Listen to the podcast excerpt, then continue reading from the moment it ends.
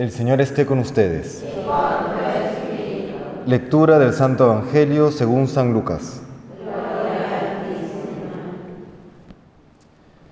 En aquel tiempo dijo Jesús a los discípulos, si alguno de vosotros tiene un amigo y viene durante la medianoche para decirle, amigo, préstame tres panes, pues uno de mis amigos ha venido de viaje y no tengo nada que ofrecerle. Y desde dentro el otro le responde, no me molestes, la puerta está cerrada, mis niños y yo estamos acostados, no puedo levantarme para dártelos. Si el otro insiste llamando, yo os digo que, si no se levanta y se los da por ser amigo suyo, al menos por la importunidad, se levantará y le dará cuanto necesite.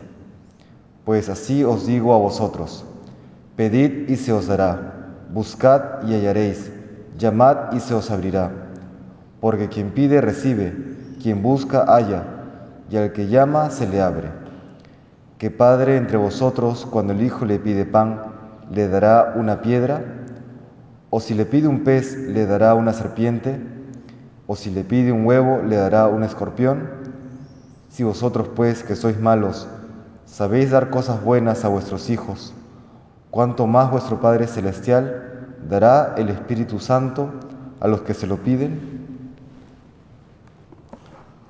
Palabra del Señor. Gloria a ti, Señor Jesús. Celebramos hoy la memoria litúrgica de Nuestra Señora del Rosario. Esta oración tan bella, tan extendida en toda la Santa Iglesia, y no por una ocurrencia humana, sino porque es la misma Santísima Virgen quien se la enseña a Santo Domingo de Guzmán en el siglo XIII. Así que podemos, cuando rezamos el Santo Rosario, tener la certeza que es por voluntad divina.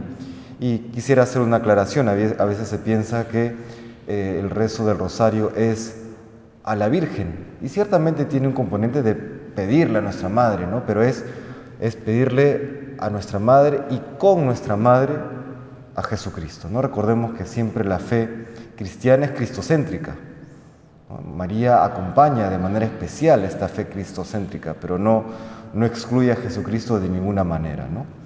Pues entonces, este rezo del Santo Rosario, eh, que inicia con Santo Domingo de Guzmán, es eh, o muestra su eficacia en la batalla de Lepanto ya en el siglo XVI, que es de donde viene la celebración de esta fiesta, ¿no? de esta memoria de Nuestra Señora del Rosario. Se atribuye la victoria en Lepanto de los españoles quienes detienen el avance musulmán eh, al rezo del Santo Rosario.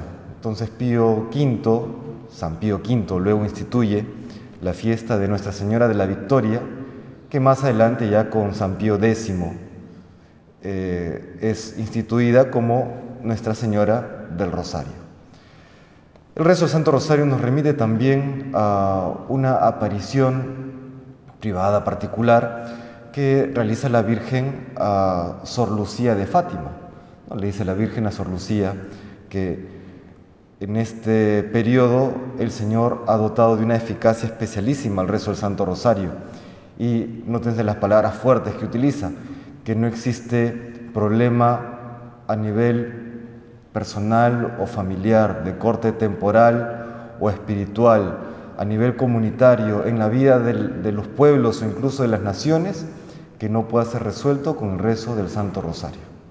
Qué palabras tan potentes las que le dice la Virgen a Sor Lucía. Y de hecho la misma Sor Lucía tuvo la oportunidad de comprobar la eficacia del rezo del rosario. Cuando comienza la expansión del comunismo en Europa y comienza a entrar a Portugal, donde vivía Sor Lucía, Sor Lucía en oración le pregunta a la Virgen y casi casi le reclama, ¿no? Señora, ¿por qué permites esto de, este país? ¿Por qué permites la entrada del comunismo?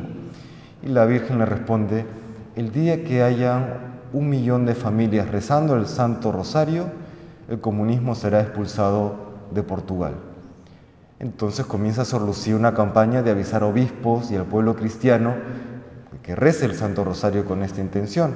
Y efectivamente, al tiempo, nuevamente la Virgen le da un mensaje a Sor Lucía y le dice, ya hay un millón de familias rezando Rosario, pronto será expulsado el comunismo, como efectivamente ocurrió.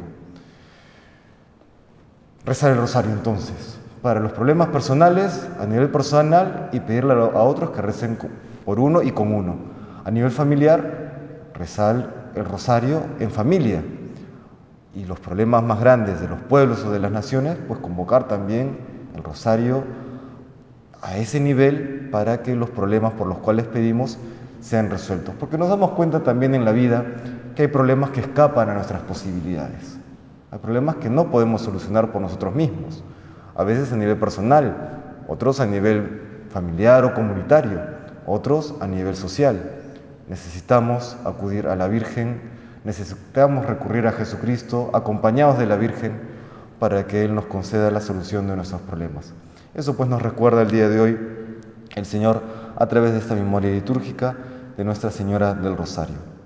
Recemos siempre el Santo Rosario, recemos siempre con todo nuestro corazón para encontrar aquellas luces y aquellas respuestas y soluciones que necesitamos para el bien de la Iglesia y bien del mundo. Que el Señor nos bendiga.